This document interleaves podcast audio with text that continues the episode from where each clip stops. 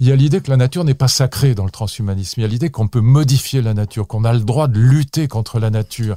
Et donc, il y a, il y a cette idée que euh, y a des inégalités naturelles comme il y a eu des inégalités sociales. Et au fond, l'une des grandes idées transhumanisme, moi je la trouve formidable, hein, c'est que après la lutte contre les inégalités économiques et sociales, qui a quand même assez bien marché parce Mhm. que nos enfants, ils vont, euh, ils vont dans des écoles, qu'ils soient riches ou pauvres, ils ont les mêmes profs en face d'eux. Vous allez à l'hôpital, euh, le médecin va pas vous demander votre compte en banque, il va, il va vous soigner. Bon, donc on a quand même lutté très efficacement contre les inégalités sociales et économiques. Alors évidemment, il y a mille progrès à faire, mais il y a des inégalités naturelles aussi.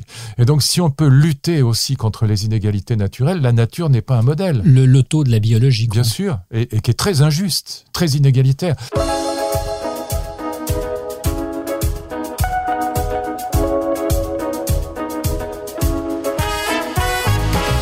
Bonjour et bienvenue à un nouvel épisode de Contact qui vous est cette semaine encore présenté de notre sympathique studio parisien. Avec moi, le philosophe, professeur, essayiste Luc Ferry. Lors de notre dernière rencontre, il y a deux ans, nous discutions d'idéologie écologiste avec la publication de ce qui peut-être ressemblait à un pamphlet, Les sept écologies. Votre plus récent livre, paru l'automne dernier, La vie heureuse, sagesse ancienne et spiritualité laïque, s'attarde au projet transhumaniste, un horizon souriant pour certains, comme vous, et plutôt sombre ou chagrin pour d'autres, comme Michel Onfray, avec qui j'étais la semaine dernière. Bonjour, Luc Ferry. Bonjour Stéphane. Avant de parler de sagesse ancienne, peut-on euh, faire un détour par les folies contemporaines? Euh, parce que je pense que ça nous mènera euh, à ce que vous avez euh, proposé dans ce livre. Commençons par l'actualité. Il y a deux mondes qui sont en guerre aujourd'hui. Euh, ce n'est pas que la Russie et l'Ukraine qui se font la guerre. J'ai l'impression que c'est l'Occident, au travers de l'OTAN, qui fait la guerre à la Russie, mais que c'est aussi deux idées de civilisation qui se font la guerre. Votre camarade peut-être, collègue Emmanuel Todd disait ce sont, euh, parce que lui est convaincu qu'on est déjà en troisième guerre mondiale, disait euh, il y a une vision patrilinéaire qui est celle de la Chine, de la Russie, de l'Inde, qui s'oppose à est-ce que ça serait une vision LGBTQI+. Je fais pas d'ironie. Enfin, certainement un monde qui cherche ses valeurs. Je parle de l'Occident. Non, je crois pas que ce soit une question familiale ou de LGBT, mais ce qui est vrai en revanche, et c'est tout à fait. Et d'ailleurs, Emmanuel Todd là-dessus, a- a- a- on est sur la même longueur d'onde. Euh, laissons de côté les histoires patria, pa- pa- familiales, euh, patriarcales ou pas. C'est pas, pas le sujet du tout. Le vrai sujet, c'est en effet ce que vous avez dit. C'est ces deux mondes. C'est pas simplement la Russie et l'Ukraine. C'est le monde occidental libéral d'un côté, libéral démocratique. Mhm, On peut après discuter de, des différents types de démocratie, mais enfin, c'est le monde libéral d'un côté. Et contrairement à ce que j'entends toute la journée dans la presse française, enfin, ou dans les radios ou télévisions françaises, en particulier euh, sur la chaîne euh, LCI, que, qui par ailleurs j'aime beaucoup puisque j'y suis tous les dimanches soirs, mais euh, ce que j'entends toute la journée, c'est que la Russie est isolée. C'est totalement faux. C'est absurde comme analyse. La Russie n'est absolument pas isolée. 70% des votes aux Nations Unies sont avec les Russes. voilà, et c'est euh, la moitié du PIB mondial et c'est la et la moitié de la population mondiale. Donc non seulement il y a la Chine qui est du côté de la Russie, mais il y a l'Inde aussi, l'Inde de Modi, Modi d'ailleurs qui est plutôt un fasciste, euh, en tout cas un dictateur lui aussi. On a une, euh, on, a bien sûr l'Iran, on a 25 pays d'Afrique. Donc euh, Poutine d'ailleurs dans des discours extrêmement habiles a, réussi à, rallier à son panache, si je puis dire, tout, tout ce qui est hostile à l'Occident américanisé. Voilà. Et donc, ce qui se passe aujourd'hui est extrêmement grave parce que moi, je suis absolument convaincu qu'aucune victoire n'est possible, ni d'un côté ni de l'autre. Je pense que les Ukrainiens ne reprendront jamais la Crimée qui d'ailleurs est russe à 85%. Mhm. S'il y avait une vraie élection libre en Crimée, euh, ils demanderaient les Criméens à être attachés à la À la Russie. Russie. Bon, donc c'est pas à peine de raconter des histoires. Donc euh, en plus euh, l'Ukraine n'existe comme nation que depuis 1991. Bon, c'est pas une vieille nation comme euh, comme la France ou l'Italie ou l'Espagne. Bon, donc c'est c'est il, il est à mon avis il y a aucune aucune victoire n'est possible. Et contrairement à ce que disent à peu près tous mes amis, euh, le point de départ de cette guerre, c'est pas la volonté de Poutine de reconstituer l'Union soviétique, c'est la c'est la guerre du Donbass. C'est-à-dire l'idée mmh. que, euh, au fond, les Ukrainiens ont voulu, Poroshenko d'abord et puis Zelensky après, ils ont voulu régler par la guerre le problème posé par les séparatistes de Luhansk et de Donetsk. Voilà. Russophones. Et, russophones et russophiles. Hein, ils sont, ils sont eux-mêmes, quand vous allez là-bas, moi, c'est, je connais bien les deux pays, je connais bien le, j'ai enseigné pendant dix ans en, Russie, hein, donc euh, au collège universitaire de Moscou et puis au collège universitaire de Saint-Pétersbourg, et puis je connais aussi évidemment assez bien l'Ukraine. Euh, quand vous allez là-bas, euh, je parle de l'Est et du Sud, euh, majoritairement, ils sont russes. C'est deux euh, pays. Bien sûr, c'est deux pays. Et quand on regarde la carte électorale, c'est très clair. Mais bien sûr. Et regardez l'histoire des élections. Quand vous regardez l'histoire des élections depuis la, la, révolution Maïdan, mais même avant, depuis 2004, vous vous apercevez que dans ces régions-là, c'est extrêmement euh, contrasté. Même la plupart du temps, les Russes, les, pro-russes, disons, gagnent mhm. les élections, ou en tout cas sont très proches de les gagner. Et donc, on a vouloir régler par la guerre euh, ce problème posé par ces deux républiques euh, séparatistes de Luhansk et de Donetsk était à mon avis une immense erreur. Alors, ça justifie pas les crimes de guerre. Pas, euh, Poutine n'est évidemment pas, c'est pas un démocrate à l'occidental. Je, je, je, ne justifie absolument rien des crimes commis par l'armée russe. C'est pas ça. D'ailleurs, des crimes de guerre, on pourrait dire que dans le dernier siècle, il y en a eu partout. Les Américains en ont commis plusieurs, les Russes évidemment. Citez-moi une guerre où il n'y a pas de crimes de guerre. Je ne vous en citerai pas. Euh, bah, c'est impossible. Je, suis d'accord. Bien sûr. Au, Vietnam, mais même euh, en, en, Irak, il y a eu 500 000 morts, il y a eu 200 000 civils tués. Est-ce que vous croyez qu'il n'y a pas une femme enceinte qui a été tuée en Irak. Enfin, c'est absurde. Et donc, euh, bien sûr qu'il y a des crimes de guerre dans toutes les guerres. Jamais une guerre. La guerre libère toutes les saloperies de l'humanité. Donc, euh, il y a des crimes de guerre à chaque fois. Mais la différence, c'est qu'on ne rêve pas de traduire les chefs de guerre quand ils sont occidentaux devant les tribunaux internationaux, dont d'ailleurs ils ne ils ne sont pas euh, solidaires. Les États-Unis ne font pas partie euh, de la Cour internationale de justice. Mais quand ce sont les Russes, on dit attention, faites gaffe, parce qu'on va vous traduire devant les tribunaux. Mais là encore, c'est une blague. Enfin, c'est une mauvaise plaisanterie. Évidemment que Poutine ne va pas aller passer ses vacances en Californie, donc euh, ça ne se fera jamais. Il ne sera pas arrêté. Non, mais il sera jamais arrêté. Et en plus, il y a des dizaines de pays dans lesquels il peut allier, aller. Bon, lapsus, où il a des alliés.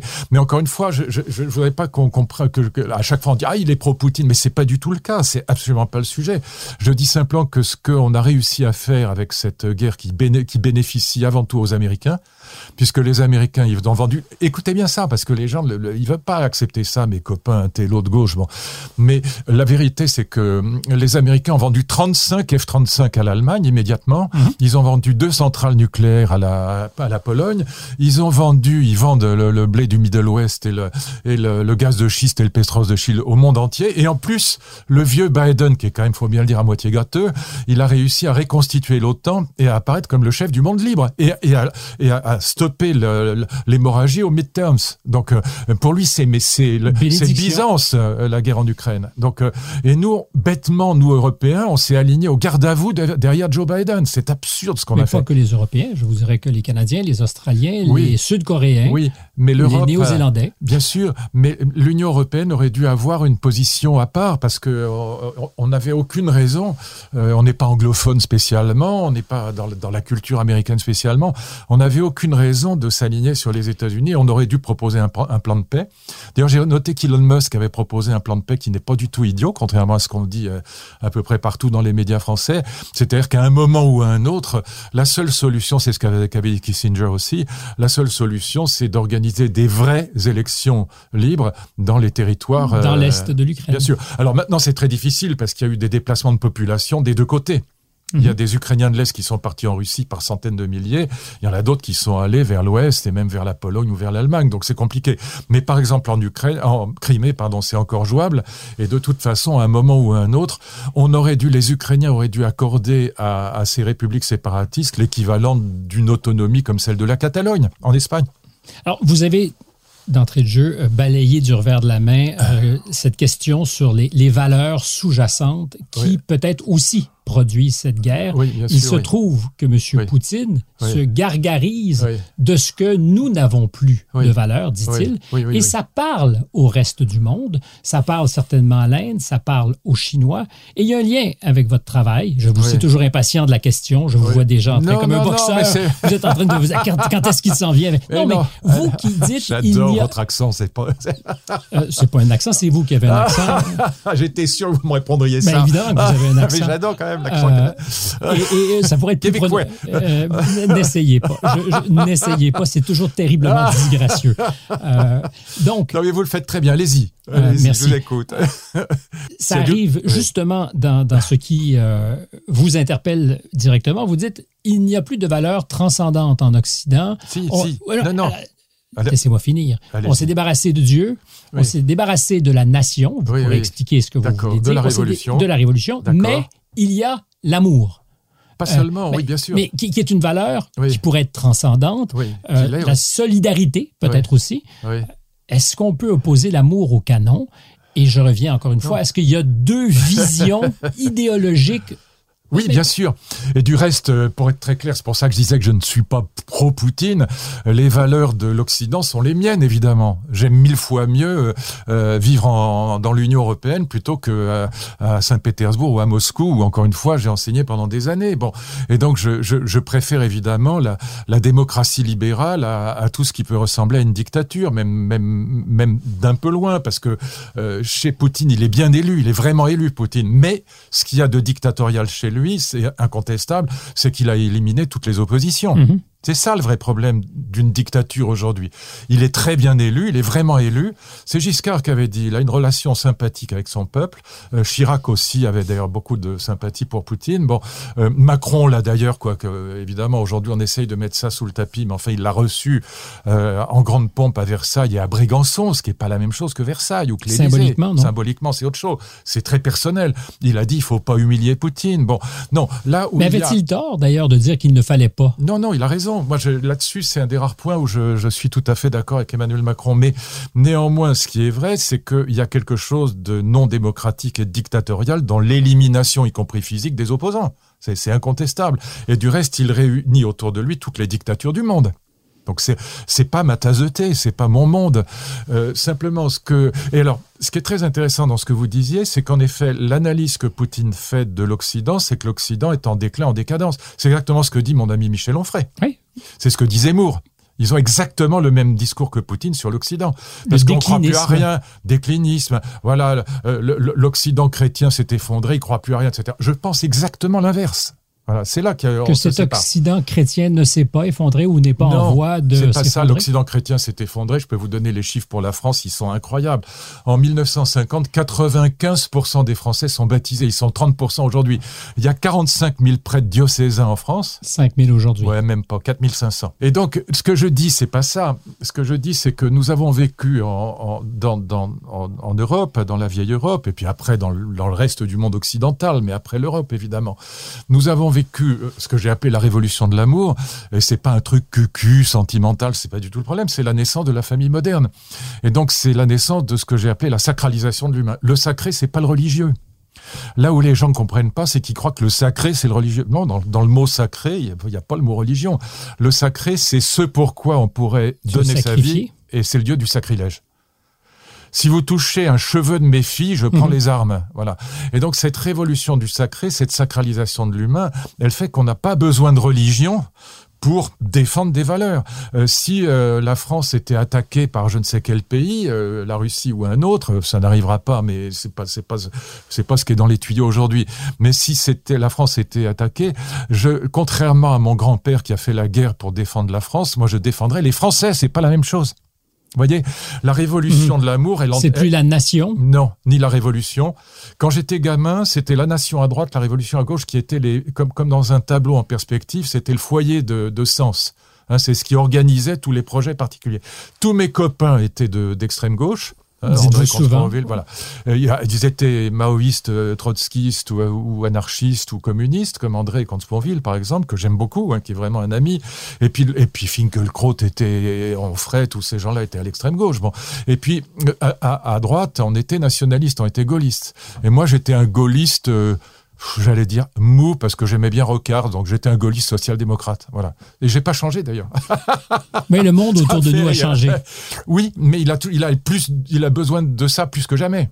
Et donc ce que je dis aujourd'hui, c'est que la question politique euh, dans, dans, dans, ce monde démocratique que malgré tout euh, je défends, malgré ses défauts, c'est pas la question de la nation ni de la révolution, c'est la question quel monde nous allons, nous les adultes, prendre la responsabilité de laisser à nos enfants. C'est la question de la guerre avec l'islamisme c'est la question de la dette. c'est pas rien. C'est la question de la protection sociale dans le cadre de la mondialisation qui bouffe mm. tout euh, l'État-providence, la question de l'éducation, et c'est la question de la transition écologique. Autrement dit, c'est toutes les grandes questions. Quel monde, nous, les adultes, nous prendrons la responsabilité de laisser à ceux qui viennent, à, à mes enfants, c'est-à-dire les vôtres et les miens, les nôtres, c'est-à-dire l'humanité qui vient. C'est pas un repli égoïste sur la sphère privée, vous comprenez ce que je veux dire. Et donc c'est plus la nation, la révolution, c'est cette révolution de la famille moderne qui, qui change la donne, cette sacralisation de l'humain qui change la donne. Mais il y a un paradoxe parce que vous soulignez que l'époque aussi est tentée par la bonheurisation. Ah oui, C'est-à-dire la psychologie positive qui fait qu'on retourne vers nos nombris, qu'on est obsédé par notre petit bonheur à nous. Or, me semble-t-il, la conclusion logique, c'est que ça délite tout il est très difficile d'être solidaire quand on n'en a que pour soi. Et, je vois très mal cette génération euh, monter au front pour défendre quoi que ce soit. C'est le problème. Sont-ils même capables de faire la guerre si le pays était attaqué? C'est le problème.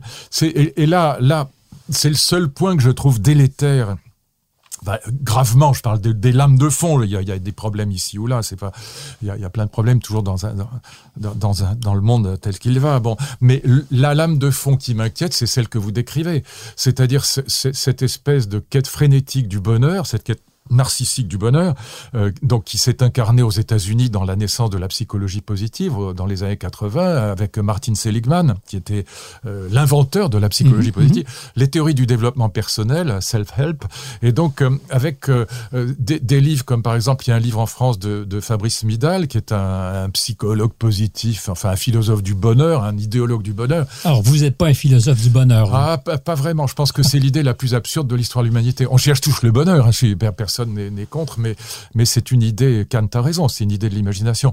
Son livre s'appelle Devenez narcissique et sauvez mmh. votre peau, et dedans, il y a un chapitre qui s'appelle se sacrifier pour les autres est une très mauvaise idée. Voilà. Et quand je vois là cette semaine, on a eu un événement tragique en France puisque euh, un, Syrien de 31 ans a attaqué au couteau quatre bébés, euh, dont un bébé de deux mois dans un berceau. Bon, c'est vrai que les, les, bras vous en tombent des mains. Bon, et donc euh, c'est très c'est très fort. Euh, ce qui a, la réaction a été très forte, euh, je crois pratiquement dans tous les esprits, dans tous les cœurs.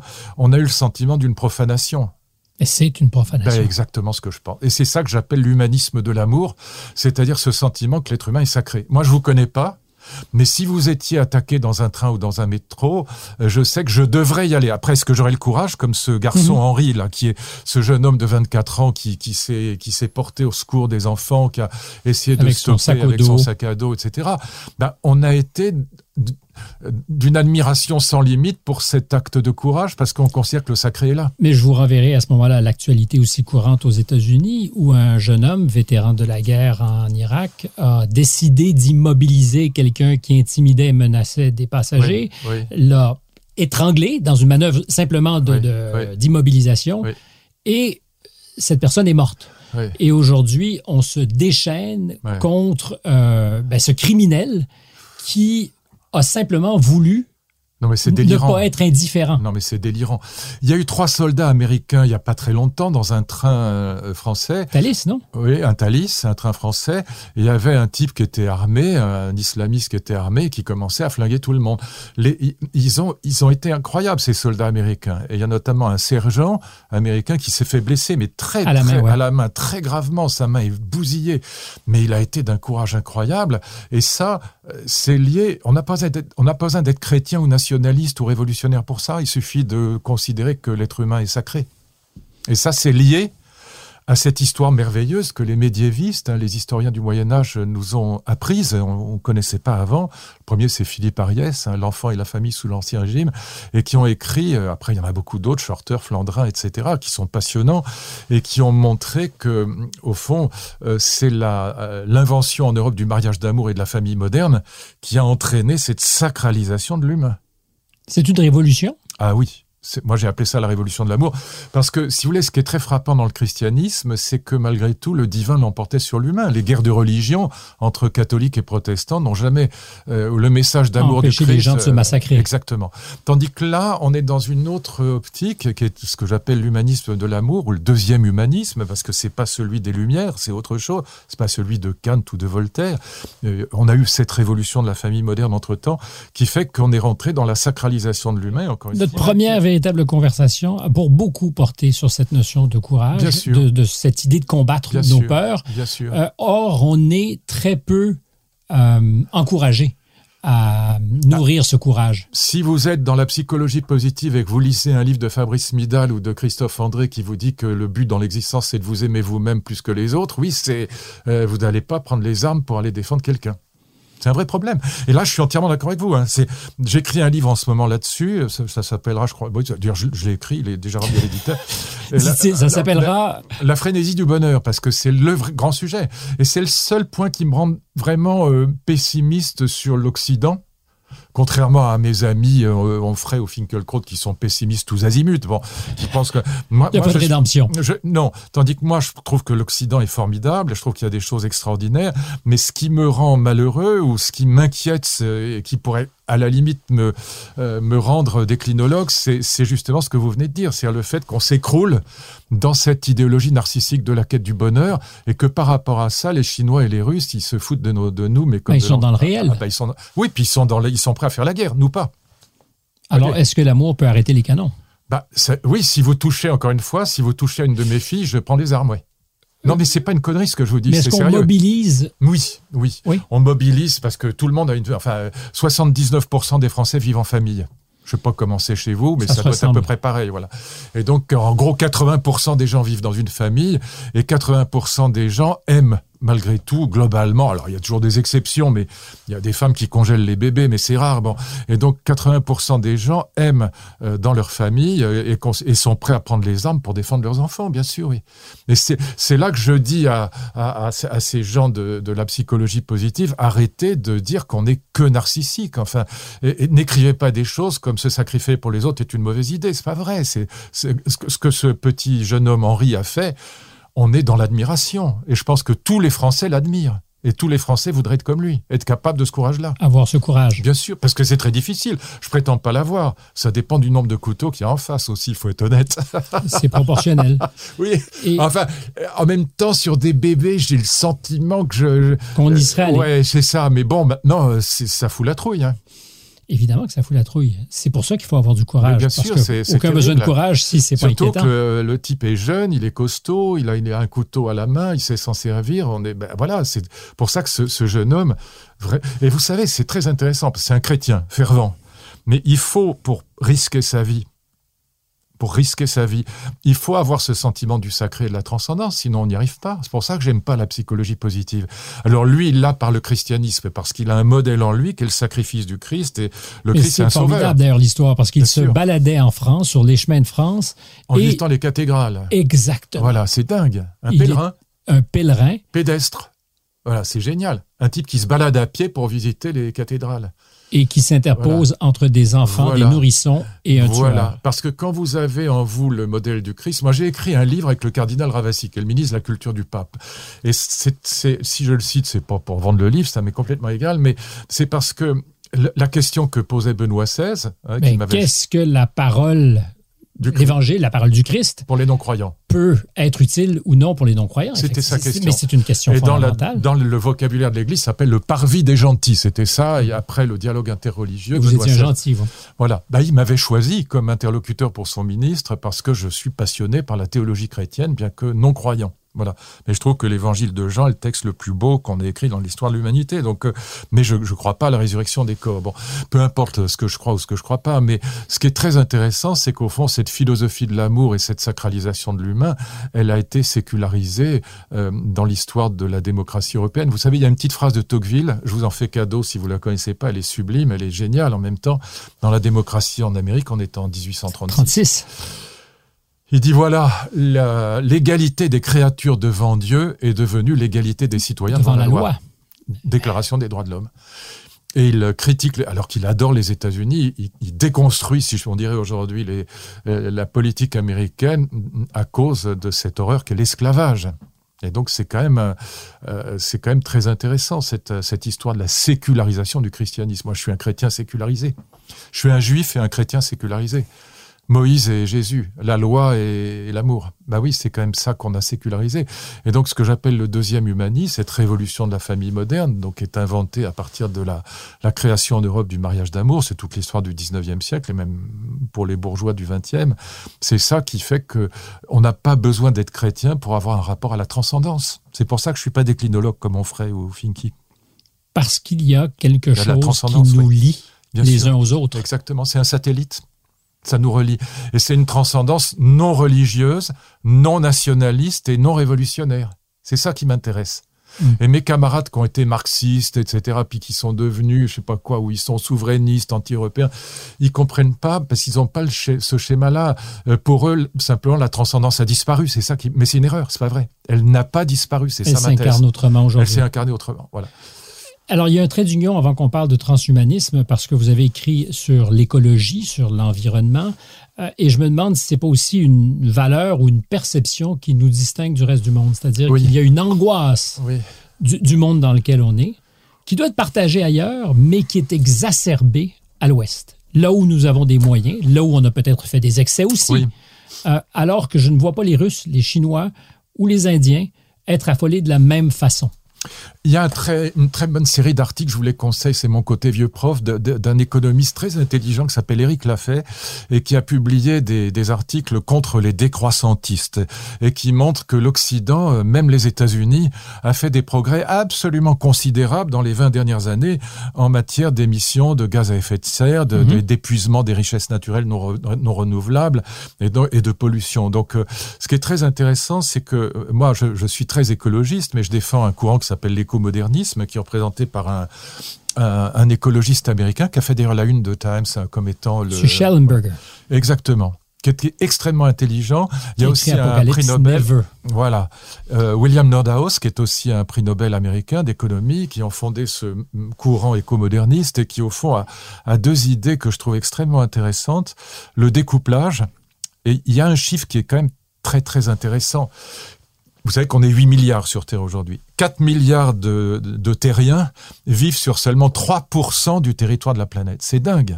Et donc, si on, vivait même sur 20%, mais qu'on organisait les 80% restants euh, comme une magnifique réserve de beauté, d'absorption des gaz à effet de serre et de reproduction de la biomasse et de la biodiversité, on, ferait plus que la décroissance, évidemment.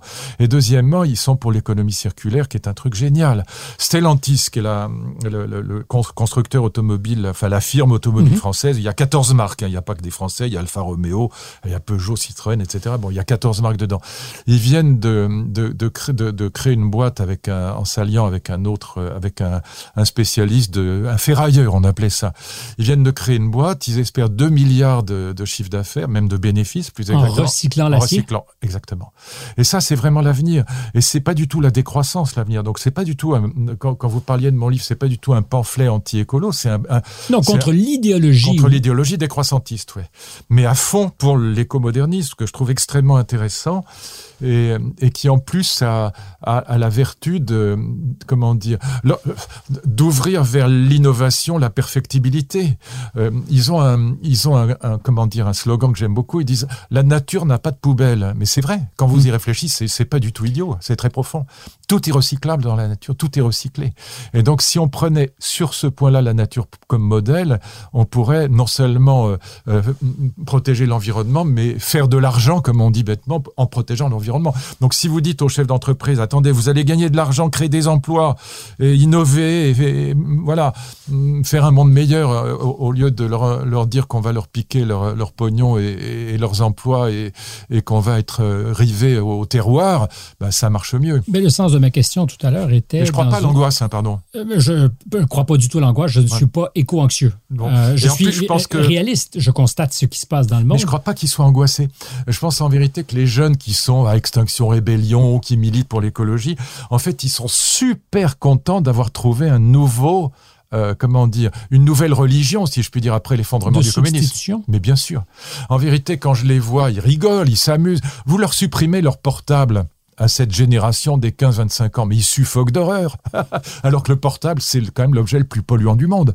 Et donc, euh, il contribue en tout cas très certainement. Ah bah ça, c'est ce qu'a montré Guillaume Pitron dans un très bon livre qui, qui s'appelle L'horreur numérique. Et qui, il montre qu'un portable, ça pèse pas 180 grammes, ça pèse 180 kilos quand on compte la totalité de la fabrication. De tout ce qui a été extrait. Extrait, et puis le voyage et les transports et les voilà et les, les, les terres rares qu'il y a dedans, voilà les, les métaux rares. Bon, il y a 17 métaux rares Et donc, euh, voilà, ce que, ce que je dis, c'est qu'en vérité, ils font semblant d'être angoissés.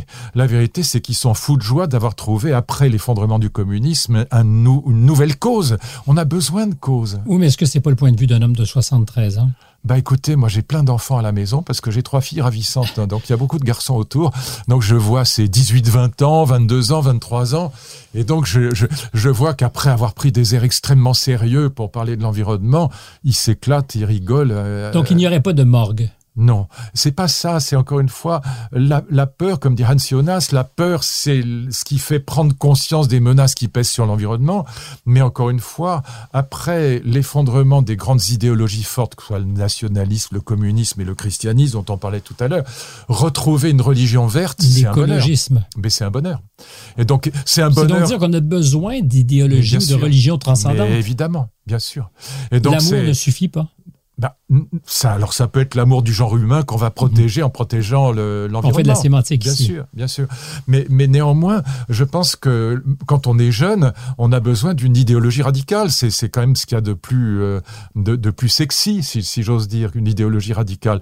Et donc euh, aujourd'hui, qu'est-ce que vous avez d'autre comme idéologie radicale que la religion verte? Il y en a pas d'autre. Sauver Gaïa. Bien sûr. Et donc ça repose sur la peur, mais c'est une peur qui est totalement, euh, comment dire, qui crée une passion, euh, qui crée une passion, euh, une passion militante, une passion. Ça vous donne de quoi agir. Et donc quand vous agissez avec des copains, que vous êtes en bande et que vous êtes dans un groupe et dans un parti politique, bah, vous vous éclatez comme jamais. Alors la question que je vous posais, Luc Ferry, c'est est-ce que dans une perspective civilisationnel, et je ne suis pas ici un élève de M. Huntington, mais entre cet autre monde qui nous regarde se disant ils n'ont plus de valeur, et leur regard sur les enjeux environnementaux, euh, environnementaux à eux, euh, est-ce qu'il n'y a pas une chance d'être décalé? C'est-à-dire qu'ils ne livreront pas le combat de la même manière que nous. Ils ne seront pas dans la décroissance. Alors, on ne peut pas comparer la Chine, par exemple, à la Russie. Voilà, Poutine réussit avec son discours occidental à fédérer beaucoup de gens, euh, chinois, indiens, africains, iraniens, etc., et même en partie la Turquie. Bon, mais évidemment la Corée du Nord. Mais néanmoins, les questions sont différentes, par exemple, en Chine et en Russie, parce que la pollution est telle en Chine même à Pékin. Et je parle pas des villages du cancer. Mais, oh, non, vous avez les villages du cancer. C'est les villages où on extrait les terres rares, les 17 métaux dont on parlait à l'instant. C'est des villages du cancer, comme on les appelle. Bon. Et donc, euh, du coup, les, les, autorités chinoises, elles, euh, elles considèrent évidemment que la question écologique, et ils commencent à considérer ça comme une question absolument, à proprement parler, vitale. Mais ils vont rentrer beaucoup plus dans un courant comme l'écomodernisme que, dans la décroissance en Chine. C'est pas une option politique. C'est pas une option politique. Voilà, donc euh, voilà, c'est pour ça que je pense que la responsabilité des Occidentaux aujourd'hui, c'est plutôt que de s'enfoncer dans la décroissance, c'est de proposer un modèle de développement qui soit tenable. Voilà. Euh, le, slogan des écomodernistes, c'est croissance infinie, zéro pollution. Voilà. En plus de euh, la nature n'a pas de poubelle. Avec ces deux idées, découplage et puis, encore une fois, économie circulaire. Et puis surtout cette idée qu'on va s'appuyer non pas sur la morale, mais sur l'intelligence, c'est-à-dire sur l'intérêt bien compris. Savez, quand j'étais gamin, j'avais traduit un texte de Kant, euh, le, projet de paix perpétuelle, qui est un texte magnifique, 1795. Euh, Il y a une petite phrase dedans qui m'a toujours marqué. Kant disait même un peuple de démons serait capable de construire une république démocratique pourvu qu'il soit doué de quelque intelligence. Ben, c'est exactement la même chose pour l'écologie. Pourvu qu'on soit assez intelligent, on a intérêt à l'écologie, on a intérêt à l'écomodernisme à mes yeux. C'est ce courant-là que je défends, mais on a intérêt à l'écologie. Et c'est pas une question simplement morale, c'est une question d'intérêt bien compris. Mm-hmm. On, a on a intérêt à s'appuyer sur l'intérêt, si je puis dire, plutôt que sur la morale. Oui, c'est beaucoup plus sûr. Hein. L'intérêt plus certain, oui. Bah, évidemment. Euh, ça nous amène peut-être naturellement euh, à l'horizon transhumain. Oui, allons-y. Si on avait plus de temps oui. pour se perfectionner, Oui. serions-nous collectivement Oui. comme espèce plus sage Oui. et donc peut-être à même de faire de meilleurs choix? Parce que c'est une des hypothèses que vous faites. Oui. C'est pas certain, hein, mais c'est une possibilité offerte à l'humanité. Alors, Voilà. vous dites, on est à l'horizon, on arrive euh, Oui. à cet horizon où on pourra dire que mourir à 150 ans, c'est une mort précoce.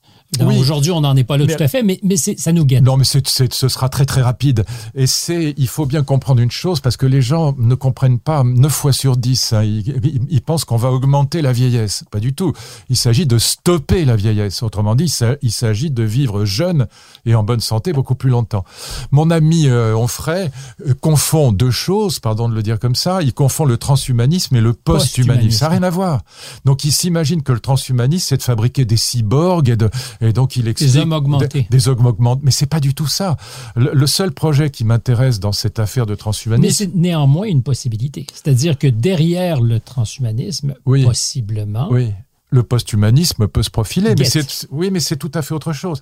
Par exemple, si vous prenez, alors, il faudrait que je vous- vous explique, enfin, pas à vous, mais à ceux qui nous écoutent éventuellement, mais euh, si vous prenez le projet de Neuralink, par exemple, de, de, de Elon Musk, ce qu'il veut faire, c'est redonner à 90 ans euh, un cerveau de de- de- d'enfant, enfin de jeune homme ou de jeune fille de, de 20 ans. Bon, comment? Vous- Vous avez 59 ans, moi j'en ai 72 et demi.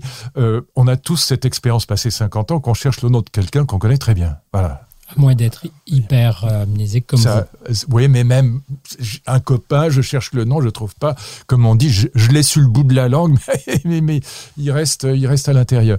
Bon, ce que l'idée de euh, quand vous, quand vous regardez, moi j'ai fait très sérieusement de la biologie, j'ai enseigné biologie et philosophie à, à la fac de sciences de Paris, donc ça fait 30 ans que je travaille là-dessus, donc je- ça m'intéresse vraiment. Bon, mais l'idée, c'est quand vous regardez euh, des connexions de neurones de, de vieillards, euh, c'est- c'est effrayant. Les connexions ne se font plus. Le bout des neurones, les dendrites, Mhm.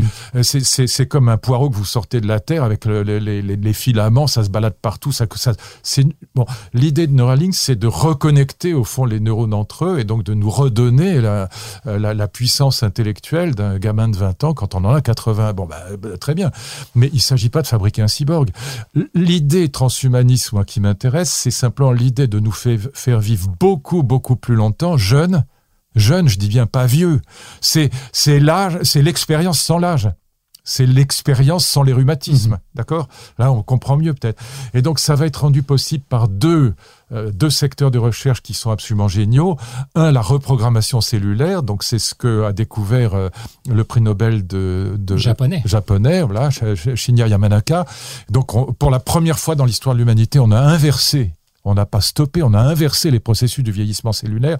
C'est-à-dire qu'on a reprogrammé des cellules d'adultes différenciées, en l'occurrence des fibroblastes, des cellules de la peau, en cellules souches originaires, capables de refabriquer Tout, en fait. tout, absolument. Et le deuxième, la deuxième stratégie de lutte contre le vieillissement, c'est les sénolytiques. C'est- il y a quatre ou cinq molécules sénolytiques, la physétine, par exemple, qui est, qui, est, qui est tout à fait remarquable, qui est en essai aujourd'hui d'ailleurs aux États-Unis, sur, sur l'homme. Sur les souris, elles vivent 40% plus longtemps, mais en bien, bien, bien meilleure santé, y compris intellectuelle. Euh, Parce que ça se mesure dans un labyrinthe, par exemple, la capacité Mhm. intellectuelle d'une souris. Et donc, elle, pas de cataracte, pas de ce qu'on appelle sarcopénie, la perte de masse musculaire, pas d'arthrite, pas d'arthrose, euh, voilà, pas de maladie cardiaque, pas de cancer. Et donc, je veux dire, voilà, mon camarade Onfray, euh, il faudrait qu'il comprenne que c'est ça le transhumanisme. C'est pas l'idée de fabriquer un cyborg. C'est pas du tout, ça n'a rien à voir. Et donc, et l'idée, moi qui suis un philosophe de la perfectibilité euh, indéfinie, c'est-à-dire de l'éducation tout au long de la vie, si vous voulez, je me dis que si les humains pouvaient vivre plus longtemps, ça, ça leur donnerait la possibilité, mais c'est pas une certitude, d'être moins violents et moins bêtes. Mon père, qui, s'est évadé quatre fois des camps nazis, me disait toujours que si les guerres étaient réservées aux plus de 65 Il n'y ans, en aurait pas. il n'y en aurait pas. Parce qu'à cet âge-là, on arrête les conneries. Je veux dire, on est moins violent, je veux dire, y compris au volant.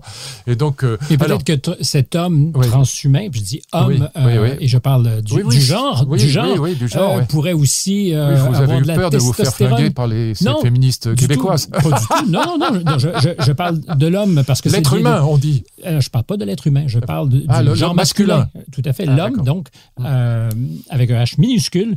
euh, cet homme, si on lui donne, par exemple, Oui. de la testostérone jusqu'à 80 ans, peut-être Oui. qu'il aura encore l'envie de faire la guerre. Parce qu'il y a un peu de ça aussi dans le fait qu'à 60 ans, on est moins Mon violent. ami, moi je suis encore une fois C'est une hypothèse un que héritier de la perfectibilité. Ce que Rousseau appelle la perfectibilité, c'est à l'éducation tout au long de la vie. C'est à l'idée que ce qui caractérise l'humain par rapport à l'animal, c'est l'historicité, une historicité sans fin.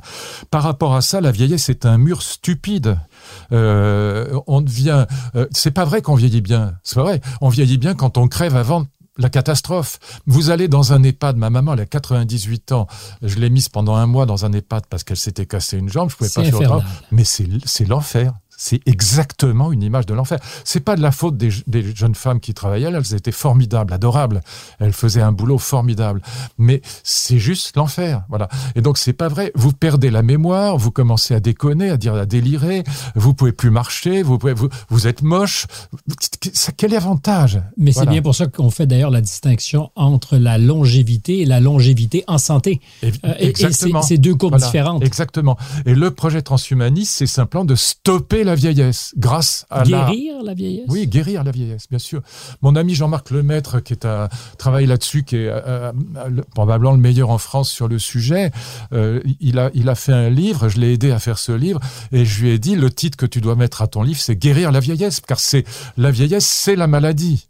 Après, parce qu'on croit que les, les maladies de la sénescence sont liées, sont des effets de la vieillesse. C'est pas vrai. C'est la, la vieillesse qui est la maladie. Et donc, quand on meurt avant le naufrage, ça va. Mais sinon, ça se passe mal. C'est pas vrai que ça se passe bien. Et donc, la vieillesse, c'est vraiment une saloperie. C'est pas la peine de dire le contraire, parce qu'on se raconte des carabistouilles. Et quand on se retrouve tout seul dans un EHPAD, enfin, tout seul. Oui, euh, hors de sa famille, voilà, avec. euh, mais c'est horrible, c'est affreux, c'est une image de l'enfer, voilà. Et je souhaite ça Vous à avez personne. peur de ça, donc? Ah ben moi, je me flinguerais avant, mais mais c'est vrai que si on peut éviter Ça se joue comme ça pour vous? Oui, parce que franchement, l'EHPAD, c'est, c'est quand même le truc qui...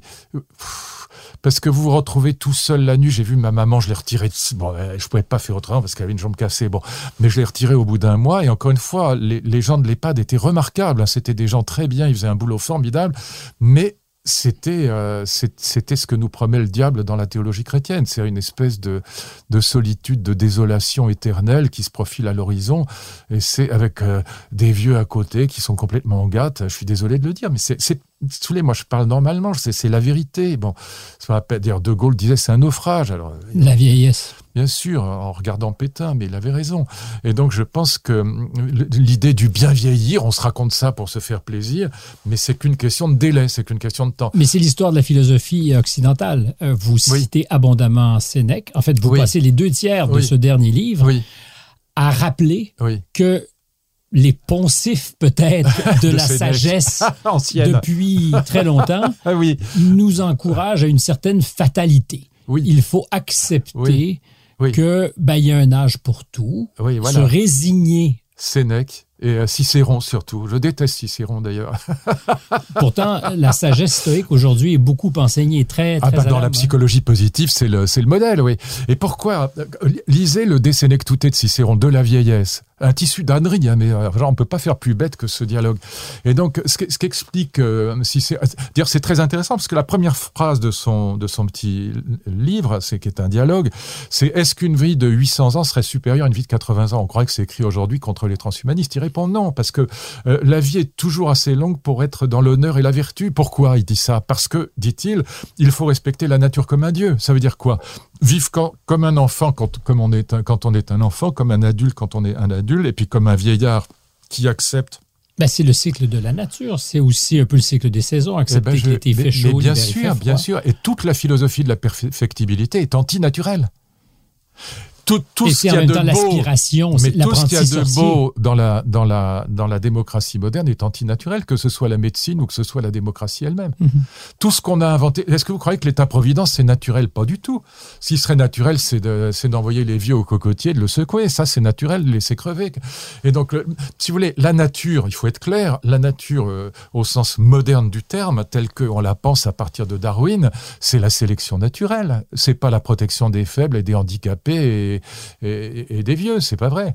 Le système des retraites est pas naturel. on, a, on a inventé des choses qui sont totalement antinaturelles. Ce n'est pas la loi de la jungle. Non, exactement. Et c'est pas la sélection naturelle de Darwin. Et donc, euh, et tout ce qu'on a inventé de grandiose dans la démocratie moderne, dans l'humanisme moderne, plus généralement, en vérité, est antinaturel. Alors, ce que nous aimons dans la nature, c'est la beauté et l'intelligence de la nature, des mm. systèmes naturels qui sont magnifiques. Quand on intervient là-dedans, on est comme un, éléphant dans un, magasin de porcelaine. Il faut pas il faut respecter ça. Mais en revanche, la sélection naturelle, c'est ce qu'on a réussi, à part les nazis, c'est ce qu'on a réussi, nous, modernes, à surmonter. Il n'y a que les nazis pour prendre la nature comme modèle. Alors, Onfray, dont on parle abondamment aujourd'hui. Oui, bah, parce que vous m'avez dit que vous, avez fait la même émission la semaine dernière. mais euh, et, qui serait effectivement dans le cycle diffusé juste avant vous, euh, dit la tentation euh, eugéniste précède largement les nazis. Condorcet déjà rêvait de chimères, de croisements entre femmes et singes pour essayer peut-être de créer une bête qui aurait pu être au service du reste de l'humanité. mais, le projet eugéniste... C'est de la science-fiction. Non, chez les nazis, c'est pas de la science-fiction, hélas, oui. Non, non, chez les mais le rêve, non précède largement. Oui, oui mais c'est pas, c'est vraiment pas du tout l'idéologie générale de, du monde démocratique. Au contraire, quand, si vous faites un sondage aujourd'hui dans l'univers démocratique, 95% des gens sont contre l'eugénisme et trouvent ça abominable. Et donc, en revanche, considérer que, comme le fait Michel, on ferait que le transhumanisme est un eugénisme, c'est complètement, c'est complètement faux. C'est pas du tout un eugénisme. Il s'agit ça. Je, je vais vous dire si la, euh, voilà, il y, a une idée en effet. Alors, euh, moi, je la trouve grandiose, mais on peut la discuter. Il y a l'idée que la nature n'est pas sacrée dans le transhumanisme. Il y a l'idée qu'on peut modifier la nature, qu'on a le droit de lutter contre la nature. Et donc, il y a, il y a cette idée que euh, il y a des inégalités naturelles, comme il y a eu des inégalités sociales. Et au fond, l'une des grandes idées transhumanisme, moi, je la trouve formidable, hein, c'est que après la lutte contre les inégalités économiques et sociales, qui a quand même assez bien marché parce mhm. que nos enfants, ils vont, euh, ils vont dans des écoles qui soient riches ou pauvres, ils ont les mêmes profs en face d'eux, euh, pour le meilleur ou pour le pire. Pour l'essentiel. Ah bah pour tout le, tout le secteur public chez nous. Ah, mhm. Peut-être pas, c'est moins dans le, dans le continent nord-américain, mais chez nous, c'est, vraiment c'est 90%. Bon, vous allez à l'hôpital, euh, le médecin va pas vous demander votre compte en banque, il va, il va vous soigner. Bon, donc on a quand même lutté très efficacement contre les inégalités sociales et économiques. Alors évidemment, il y a mille progrès à faire, mais enfin, grand, c'est quand même grandiose qu'on a fait de ce point de vue-là, mais il y a des inégalités naturelles aussi. Et donc, si on peut lutter aussi contre les inégalités naturelles, la nature n'est pas un modèle. Le loto de la biologie. Bien sûr, et, qui est très injuste, très inégalitaire. Il y a, un proverbe, un proverbe africain que j'aime beaucoup. Quand tu es poursuivi par le lion, euh, c'est pas la peine de courir plus vite que le lion. Il suffit de courir plus vite que ton voisin. Celui-là, j'aime beaucoup. Mais c'est ça la nature voyez Et donc, si, si tu es vieux et handicapé, c'est tout bénéfice pour le voisin. Voilà. Donc, euh, non, si, la nature n'est pas un modèle moral, sauf pour les nazis. Voyez Et donc, euh, c'est ça aussi que je reproche à une partie de l'écologie. Je, je leur dis, faites attention. Mais ça pose néanmoins quelques questions sur la potentielle, sinon euh, l'avérée réification de tout, c'est-à-dire que tout est marchandisable. On peut, pour faire court, hein. Euh, pas chez nous, mais je pense que c'est vrai. La santé est gratuite complètement. Euh, oui, mais on c'est entièrement gratuit. Alors, je vous proposerai l'idée qu'on puisse euh, louer l'utérus d'une femme. Non, chez nous, c'est absolument interdit. Mais ça se fait. Non, c'est pas. Va, On va ailleurs. je connais des gens qui l'ont fait. C'est comme si vous disiez le, vol n'est pas interdit puisqu'il y a des gens qui volent. Non, c'est interdit. Donc chez nous, alors, alors c'est vrai que c'est. Et vous connaissez des gens qui l'ont probablement fait. Mais j'ai plein d'amis qui sont allés ailleurs pour. mais en principe, c'est pas c'est pas monnayable. Maintenant c'est comme les c'est comme les gens qui volent. Il y a des le vol est interdit mais les gens qui volent. c'est qu'à partir du moment où la nature et la biologie hum. sont de moins en moins sacrées avec à la clé potentiellement des bénéfices extraordinaires. Je suis prêt à les contempler avec vous. D'accord. Est-ce qu'il n'y a pas aussi un risque de profanation. Mais pas plus que c'est comme si vous me disiez c'est terrible, c'est terrible. Vous êtes exaspéré. Non, pas du tout, je suis pas exaspéré. Je dis c'est comme si vous me disiez c'est terrible, on a beau interdire le meurtre, il y a quand même des assassinats chaque année, c'est scandaleux. On a beau interdire le vol, il y a des, il y a des, voleurs chaque année. Non, dans le, dans le système, disons, euh, qui est celui de... Est-ce que c'est pas une boîte de Pandore? Parce qu'au-delà de ce qu'on interdit certaines choses, on a aujourd'hui techniquement les moyens de faire des choses que les apprentis sorciers d'hier ne rêvaient même pas d'avoir. Non, mais non, là, vous me faites. Quand vous dites mon ami, en général, c'est pour me euh, corriger. non, c'est parce que vous me faites du on frais. Mais la, la, la, la vérité, ben oui, la vérité, elle, c'est un compliment ou vous êtes ironique? Mais non, mais vous savez, moi, j'ai, comment dire, c'est peut-être une de mes caractéristiques, mais j'aime beaucoup discuter avec les, les, des amis avec lesquels je suis en désaccord total. J'ai fait un livre avec André Comte-Sponville, s'appelle La sagesse des modernes. Mhm. Il est matérialiste à fond, il venait du bouddhisme. J'ai complètement à, fond de l'autre côté, mais on, s'adore. Et puis on a aimé parler. Bah. Donc euh, quand je, quand je dis que je suis pas d'accord avec tel ou tel, c'est pas. Mais c'est mon fond marxiste. J'aime bien cette idée dialectique où on peut opposer les idées pour peut-être faire jaillir. Je vous euh, donne un exemple euh, sérieux. J'ai travaillé avec Jean Dosset, qui était un de nos grands prix Nobel de médecine dans les années 90. Il était en charge du, du projet Human Genome, donc le séquençage du premier séquençage du génome humain. Et il travaillait avec un très grand biologiste, s'appelle euh, Daniel Cohen, qui est resté un de mes grands amis, sur ce, ce premier séquençage du génome humain. Écoutez bien, ça a duré 13 ans, donc c'était un projet international. Ça a duré 13 ans, ça coûtait le premier le premier séquençage du génome a coûté 3 milliards de dollars. Aujourd'hui, pour 150 balles, vous faites un séquençage de génome. Donc, la caractéristique majeure, c'est la démocratisation des biotech. Et donc, euh, c'est pas la marchandisation, c'est la démocratisation financière des biotechnologies. Donc, ce sera accessible à tout le monde. Mais est-ce qu'il n'y aura pas une fracture quand même, peut-être sur une, période de 10 ou 15 ans, où euh, seuls les nantis auront accès à non, parce que c'est ce que je viens de vous dire, ça coûte rien. La fracture, elle sera religieuse et morale, elle sera pas financière. Entre ceux qui adhèrent et ceux qui ne veulent pas adhérer. Par exemple, toute l'Église est contre le, transhumanisme, et à fond contre. Mais il faut aussi comprendre Parce que l'Église pèse encore beaucoup bah, ça, pèse malgré tout euh, dans un certain nombre de pays. Euh, je ne parle pas de l'Amérique du Sud seulement, mais enfin même en France, en Italie, en Espagne, ça, ça pèse quand même. Et donc, et puis vous avez une sécularisation euh, antilibérale. Tous les antilibéraux sont contre le transhumanisme, par exemple. Ils pensent que les transhumanistes sont des néolibéraux, ce qui est complètement faux, parce qu'au contraire, ils veulent une intervention de l'État. Mais enfin, c'est comme ça qu'ils pensent. Donc les antilibéraux, qu'ils soient chrétiens traditionnalistes ou qu'ils soient antilibéraux en venant de l'extrême gauche, ils détestent le transhumanisme. Mais néanmoins, euh, je pense que la, comment dire, même si c'est pas pour soi, quand vous, si vous avez un enfant ou un ami ou votre femme ou votre mari, ou enfin peu importe, celui que vous aimez qui est en train de mourir, vous seriez prêt à tout donner, tout pour, lui donner six mois, et à plus forte raison 30 ans. Et 30 ans, voilà. Et donc euh, l'amour, cette révolution de l'amour fera qu'on cette idée de longévité, on ne pourra pas passer à côté. Mais ça serait une révolution, ça sera une révolution anthropologique substantielle parce que jamais on n'aura été à même d'avoir autant de temps pour se perfectionner. Oui, pour être moins bête et moins violent. Oui. Et, plusieurs fois, j'ai dit, une vie, c'est très court. Mais c'est trop court. Se faire. Mais écoutez, on meurt juste au moment où on commence à être moins con aujourd'hui. Et je, peux vous garantir que c'est vrai. Moi, que ce que soit. Vous étiez con plus jeune très. mais au volant, par exemple, où euh, j'étais extrêmement impatient. Par exemple, avec mes enfants, je suis aujourd'hui d'une, patience euh, que dont j'aurais été mais totalement incapable quand j'avais 30 ans. Au volant, je fais aujourd'hui, je, suis pilote euh, semi-professionnel, mais je fais sur la route, je, respecte les limitations de vitesse, je fais pas une bêtise, j'ai pas d'accident.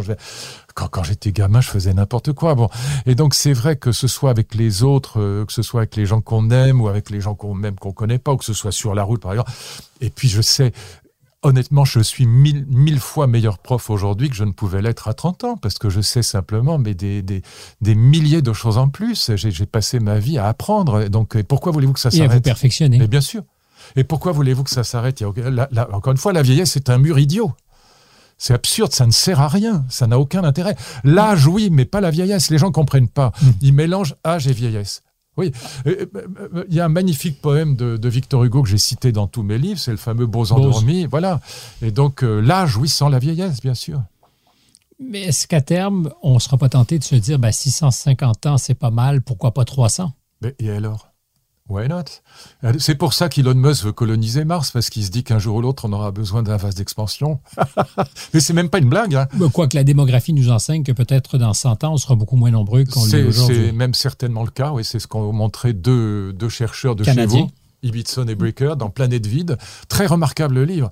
À moins évidemment qu'on reste plus longtemps pour l'habiter, cette planète. Oui, mais, mais ça compensera la, le déclin de la natalité, oui. Et donc c'est parce que en fait l'urbanisation et la féminisation du monde et le retrait des religions sont les trois éléments qui font que on va vers la dénatalité, on va vers une planète vide. Et donc euh, le mythe de la surpopulation est un mythe. Et ça les écologistes n'ont pas encore compris. Le pic population d'ailleurs, il n'est pas très très loin. Non, il n'est pas loin. On va aller vers 9 milliards et après ça va redescendre euh, très vite. Ouais. Amoureusement, serons-nous plus habiles, plus compétents euh, si on vit plus longtemps? Parce que j'ai la certitude Oui. d'être beaucoup moins con Oui. à 59 ans Oui. euh, que je ne l'étais à 25. En tout cas, c'est une idée agréable. J'ai pas pour vous, mais Et je viens de vous dire que c'est évident pour moi, c'est évident. Voilà. évidemment, Alors je- maintenant, j'aimerais avoir tout ce que j'avais à 25 ans Mais voilà. pour être amoureux. Mais évidemment. Et donc, encore une fois, mon slogan, c'est l'âge sans la vieillesse. Mais, mais alors, évidemment, l'hypothèse pessimiste, c'est qu'on fabrique des vieux cons et des très vieux cons et des vieux salauds et des très vieux salauds. Bon, mais ça, Mais si on est salaud à 40, il y a des chances Voilà. qu'on soit peut-être encore à 100 si on nous donne les moyens de l'être. on a une chance de s'améliorer aussi. Euh, Moi, bah, je vois beaucoup de gens, par exemple, je vous disais tout à l'heure, pre- presque tous mes copains étaient maoïstes ou trotskistes. Le- aujourd'hui, ils sont devenus démocrates. Si Quasiment on- tous. Mais si on leur donne suffisamment de temps, peut-être qu'ils redeviendront euh, Non, il n'y a pas de raison parce que c'est. non, on acquiert des choses, on comprend des choses quand, quand on. Non, il y a quand même là-dessus une certaine sagesse de la. De, malgré tout de l'expérience. C'est pas. Par exemple, quand vous avez des enfants, bon, c'est l'expérience la plus banale, la, moins originale qui soit, mais ça vous, ces petits êtres vous arrachent des sentiments, vous font découvrir des choses qu'on peut pas imaginer quand on, quand avant. Bon, donc on apprend quand même des choses. euh, euh, voilà, beaux endormis. re- Lisez ou relisez ce poème de Victor Hugo qui est magnifique et qui est un, qui est un éloge, pas simplement de la vieillesse, mais un éloge de l'âge, oui. Et- de et- l'expérience, Et, au de fond. ce qui vient avec l'âge, l'expérience. Bien sûr. Ne serait-ce qu'apprendre une langue, vous pouvez pas, euh, quand vous avez deux ans et demi, vous n'avez pas appris l'allemand ou l'anglais ou l'espagnol, c'est pas vrai. Donc, euh, c'est, une, l'âge nous offre la possibilité euh, d'une ouverture d'esprit que on ne peut pas avoir quand on est jeune, c'est pas vrai. Alors, l'histoire de l'humanité et de la perfection de cette chose qui est Oui. l'homme H majuscule, Oui, oui. c'est toujours fait très lentement. Oui. Très, très lentement. C'est de petits progrès. Si sur un horizon court de 10 ou 15 ans, on ajoute à la vie des gens 50, 60, 80 ans, d'un point de vue anthropologique, est-ce que nous serons capables de nous adapter? Vous connaissez comme moi probablement cette théorie Oui, qui dit que la crise de la quarantaine oui, est en fait inscrite dans nos gènes parce qu'on Oui. avait biologiquement cet entendement qu'on meurt, et c'était vrai il n'y a pas si longtemps. Donc, il y a un doute profond qui nous habite à 40 oui, ans. Euh, Et le fameux démon du midi est peut-être l'incarnation de tout ça. Mais si du jour au lendemain, on nous donne un nouveau bail de 80 ans, Ça, ça, ce sera pas du jour au lendemain, on en est très loin, mais bon, on Ben, aura 10, 15 certainement ans, 10 ans, 20 15 ans. Ah oui, c'est- très rapide. 10-15 ans, ce sera très rapide. sur oui. l'échelle de l'histoire de l'humanité, c'est Oui, une mais fraction de seconde. Mon ami, si, si vous me permettez, on, on a cette théorie sur la, la crise de la quarantaine, c'est-à-dire, elle est totalement liée à l'éthique de, évolutionniste, c'est-à-dire la- l'éthique qui est héritée malgré tout de Darwin. Pourquoi je vous dis ça? Parce que dans une éthique évolutionniste, au fond, passé 40 ans, un être humain, il a plus, il a, il a plus aucune, euh, enfin, en tout cas, passé 50, il a plus aucune raison d'être sur Terre. Il s'est reproduit, il a élevé ses enfants, mettons qu'il a eu des enfants quand il avait 18 ou 20 ans, il, il a fabriqué, donc il a, il a perpé, il a, il a fait ce qu'il avait à faire en termes de transmission de ses gènes, il les a protégés en éduquant ses enfants. Après, qu'est-ce qu'il a? Il a plus rien à foutre sur Terre. D'un point de vue darwinien, à, à 45-50 ans, on doit dégager. Ça, ça, on sert plus à rien. Et d'ailleurs, on coûte cher à la société. Vous avez un tas de gens qui disent, par exemple, vous avez un écologiste très connu en France, s'appelle Jean Covici, qui dit, il faut plus soigner les vieux de passer, passer 65 ans. Il écrit ça noir sur blanc. Je le cite dans mon livre. Et- Il dit aussi qu'on ne devrait pas avoir le droit de prendre l'avion plus de quatre, quatre fois, fois, dans, sa vie. une vie, bon, ce qui est totalement délirant. Je veux dire, mais, mais ça dit bien cette idée que voilà, si on est naturaliste, qu'on prend la nature comme modèle, passer 45 ans, on n'a plus rien à faire sur Terre. Et, et deuxièmement, les vieux dégagent, voilà. Et donc, euh, moi, je pense que euh, dans dans l'optique qui est celle des, de l'éducation infinie, euh, sauf que encore une fois, cette éducation elle est stoppée par ce mur de la vieillesse, mais dans cette, optique de la perfectibilité infinie, qui est celle de Rousseau, de Kant, de Husserl, euh, euh, au fond des philosophies de la liberté, et non pas des philosophies de la nature, des philosophies de l'historicité, pas des philosophies de la nature, qui, sont les sagesses anciennes, en particulier le stoïcisme. Et donc, dans ces philosophies de la liberté très anti-stoïciennes, euh, l'idée qu'on ait 15, 20, 30 ans de plus, euh, c'est c'est juste, puisqu'on n'est pas darwinien, c'est juste une bonne nouvelle, c'est juste une possibilité offerte. En plus, vous n'êtes pas obligé. Personne ne vous choisir de on faire peut autre choisir chose. de faire autre chose. On peut choisir de dégager. Le suicide reste une possibilité. Et d'ailleurs, très probablement, dans ce monde qui vient, euh, le, le, suicide assisté et l'euthanasie seront de plus en plus, comme c'est le cas au Québec d'ailleurs, accessibles à, à, qui le, à qui le voudra. Moi, je suis pas favorable à ça. C'est pas le sujet. Ce que je pense, c'est, c'est encore une fois, c'est une possibilité offerte et c'est pas une question de financière. Vous dites que vous n'y croyez pas, mais je redoute que vous ayez un 38 parce que c'est toujours le calibre dont vous parlez dans vos conférences. euh, et vous me disiez tout à l'heure, s'il fallait oui, que oui, j'apprenne oui. Qu'un jour Oui. je n'ai plus tout à fait mes facultés, Oui. j'attendrai pas de me retrouver en EHPAD. Non, Donc la, contemplation du suicide deviendrait Voilà. possible. Bien sûr, bien sûr, évidemment, évidemment. Simplement, je pense que j'ai pas besoin d'aide pour ça. Je pense que le risque du suicide assisté, mais c'est un autre débat. Là, là aussi désaccord avec la plupart de mes camarades. Je pense que le grand risque du suicide assisté. J'ai travaillé beaucoup avec le ministre des Affaires sociales en Suisse, où il y a deux associations de suicide assisté. Mhm. L'euthanasie est interdite en Suisse, mais le suicide assisté est autorisé. Donc euh, chez Dignitas et Exit. Et donc, euh, enfin, l'euthanasie est pas interdite exactement, mais disons que ces, ces, ces, ces associations sont, ne sont pas des associations d'euthanasie, l'euthanasie étant pratiquée par un médecin, mais de suicide assisté. Bon, ce qui est pas on la accompagne la on personne. accompagne la personne et on lui donne la potion magique. Bon, je suis pas pour pour une raison euh, de fond, c'est que euh, dans, dans ce dans ce pays, mais c'est le cas aussi euh, en Belgique, en Hollande et dans un certain nombre de pays, on offre ça aussi à des gens qui ne sont pas en fin de vie, qui ne sont pas en, en, mauvaise santé hein, et qui peuvent être simplement euh, dépressifs. Ou alors il y a eu un cas, par exemple, en Suisse, de deux jeunes schizophrènes qui ont été, si j'ose dire, trucidés à, Dignitas et, et qui n'étaient absolument pas en fin de vie ni malades physiquement. Voilà. Et donc ça, je pense qu'il y a, si vous voulez, ce que je crains, c'est que à partir du moment où on est dans un pays très libéral, euh, c'est le cas de la Suisse, vraiment, on peut même dire néolibéral la gamine qui a 25 ans, qui a une peine de cœur, ou le gamin, hein, c'est pas antiféministe que je dis, c'est le gamin qui a une peine de cœur qui dit ma vie est foutue, j'ai été quitté, je l'aime, elle, aime un autre, ou je sais pas quoi, il aime un autre, voilà ce que vous voudrez? Il, il aille dans un truc comme ça et qu'on lui dise bah, est-ce que tu bien sûr? Parce qu'on vérifie trois, quatre fois, mais une fois que vous répétez, et comme la souffrance psychique est considérée comme aussi grave que la souffrance physique, où on va avec ça?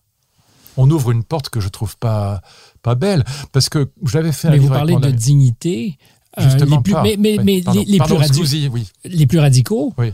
euh, si on leur donne pas la potion trouveront d'autres moyens qui sont peut-être pas très dignes de mettre fin à leur jour même si c'est pour les mauvaises raisons oui, mais peu importe qui se débrouille, on n'est pas obligé d'être assisté partout et tout le temps. Et par ailleurs, je, trouve ces, associations comme Dignitas, ou en France c'est Mourir dans la dignité, je, je trouve la formule absolument ignoble. C'est pas parce qu'on est vieux et malade dans un EHPAD qu'on est indigne. Hein, c'est pas vrai. C'est, je veux dire, l'idée que sous prétexte qu'un être devient dépendant parce qu'il est vieux ou malade, il serait indigne, c'est une idée atroce. C'est une idée. Euh, je suis avec vous. Voilà, voilà. Et donc, je, je, trouve que ces formules "mourir dans la dignité" sont, enfin, sont insensées. Sophisme. Et oui, puis elles sont, elles sont à la limite, elles sont ignobles. Voilà. Et donc, euh, et, mais en revanche, oui, c'est vrai que euh, je, je, si, si je devais perdre mes facultés mentales et d'ailleurs physiques, que je pouvais plus marcher, que je pouvais plus penser, et qu'on me mettait dans un EHPAD où je me retrouve dans oui ce que je considère comme étant une, une incarnation sur terre de l'enfer. Oui je pense que je, je, ferai tout pour en finir. Oui c'est certain. Oui bien sûr. Est-ce que le transhumanisme et ses promesses arrivera à temps pour faire de vous un jeune vieux? C'est ce que je dis toujours à mes amis qui travaillent là-dessus. Je leur dis j'attends les secours, grouillez-vous. vous les espérez? Oui, parce que j'ai des filles qui sont encore toutes jeunes et puis qui ont encore d'ailleurs besoin de moi, même, même, même pour le coup financièrement. Et je me dis que, voilà, et puis en plus je trouve que la vie est formidable, je trouve que j'ai encore plein, plein de choses à apprendre et donc que j'adore apprendre. Moi, je trouve ça formidable d'apprendre. Et, et, donc, euh, voilà, je me dis que si je peux vivre encore euh, deux ou trois cents ans de plus, je suis preneur. si c'était vrai, alors il y aurait une bibliothèque oui. Luc Ferry entière parce qu'avec voilà. la courte vie que vous avez eue, vous avez déjà écrit plus de 100 titres. Oui. Et je me suis posé la question, avez-vous vraiment besoin d'un cocktail pour vous rendre plus efficace? Et non, comment fait-on pour écrire? Bah, C'est-à-dire que je travaille tout le temps. Alors, il n'y a que deux choses qui m'intéressent dans la vie. C'est évidemment l'amour, mes filles, ma famille, mes amis. Bon. Et, puis, euh, et puis, évidemment, euh, euh, l'écriture. Donc, la lecture, l'écriture, apprendre. Par exemple, j'ai vraiment appris de la biologie. j'ai appris l'anglais, j'ai appris l'allemand. J'ai appris vraiment sérieusement la biologie. J'ai appris sérieusement l'économie. Bon. Et je pense que j'ai encore des millions de choses à apprendre et que c'est ça qui donne du prix à la vie qu'on a c'est ça le sens de la vie. C'est ce que disait d'ailleurs déjà là-dessus, je suis très conscient, même si Kant n'est pas un philosophe de l'amour, mais il parlait de la pensée élargie. Il n'y a mhm. rien de mieux que d'élargir la pensée. C'est génial. Et ça, c'est formidable parce que euh, moi, par exemple, maintenant, je vais assez souvent au Brésil. Avant, je ne connaissais pas du tout le pays. J'ai des amis maintenant au Brésil qui sont comme des frères. Voilà, c'est des, c'est un bonheur de d'élargir l'horizon, de découvrir une autre culture. Et Enfin, c'est un peu une banalité, mais ça l'est pas si on rattache ça à l'idée que le sens de la vie, c'est au fond l'élargissement de l'horizon et que ça ne s'arrête jamais. C'est pour ça que, bien sûr. Et, c'est ça aussi qui nous rend plus humains, donc moins bêtes et moins violents. C'est surtout ça qui m'intéresse. Mais avant le transhumanisme, puis je ne veux pas ouvrir ici le débat parce qu'on va atterrir euh, sur les retraites en France ou ailleurs. Oui. Mais j'ai la certitude. Il faudra travailler plus longtemps, oui, c'est sûr. Euh, oui, non, mais j'allais dire, j'ai la certitude qu'avant le cocktail du transhumanisme, l'activité de ne pas renoncer est une manière de vivre plus longtemps. Euh, j'ai vu beaucoup de gens euh, se chercher dans l'inactivité. C'est une grande erreur. Et c'est vrai que moi, je, défends. Euh, Évidemment, c'est un privilège de riche, c'est-à-dire qu'on a des activités que nous aimons. Plus, évidemment, on a la chance d'avoir des activités qui nous passionnent. C'est-à-dire que notre travail et notre passion, c'est la même chose. C'est une chance inouïe. On n'est pas mineur de fonds, on n'est pas caissière dans un supermarché. Bon, c'est pas la même chose. Quand on, quand on, on perd sa vie pour la gagner, c'est ça qui fait qu'il y a une très grande résistance en France à la réforme des retraites. C'est parce que, voilà, après le big quit et le quiet quit, il y a beaucoup de gens qui sont dit mais je suis en train de perdre ma vie pour la gagner. Voilà. Et donc euh, parce que je fais un métier qui n'a pas d'autre sens que de me rapporter euh, mes fins de mois.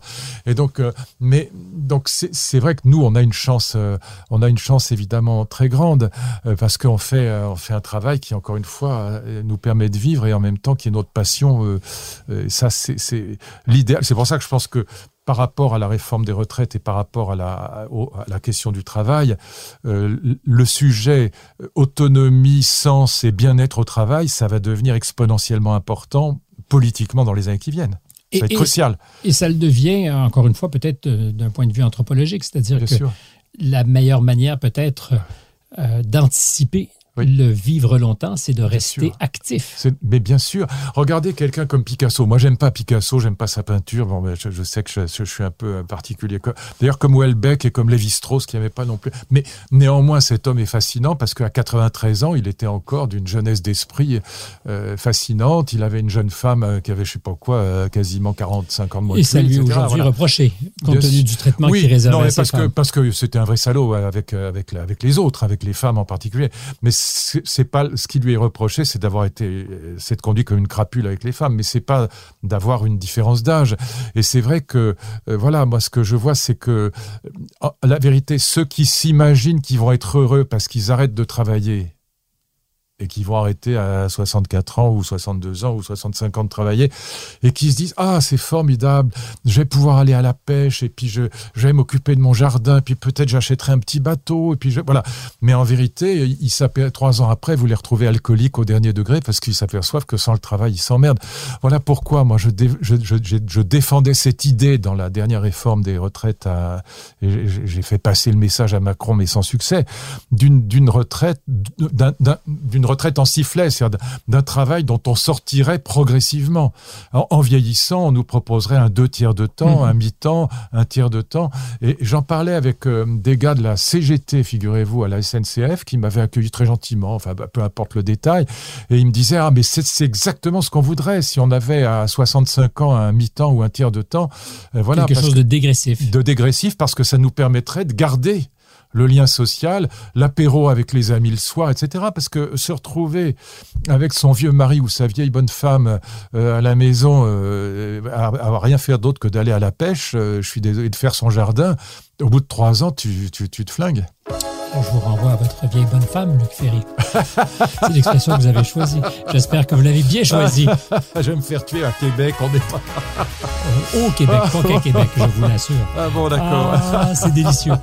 J'ai pris une fois encore beaucoup de plaisir. Vous êtes gentil comme tout, c'est sympa. Et quand je dis gentil, chez moi, c'est pas, ça veut pas dire euh, bête. Je, je m'incline devant l'intelligence, mais je m'agenouille devant la gentillesse. Alors, euh, vous avez été formidablement gentil, Luc Ferry. Merci beaucoup. Merci à vous surtout.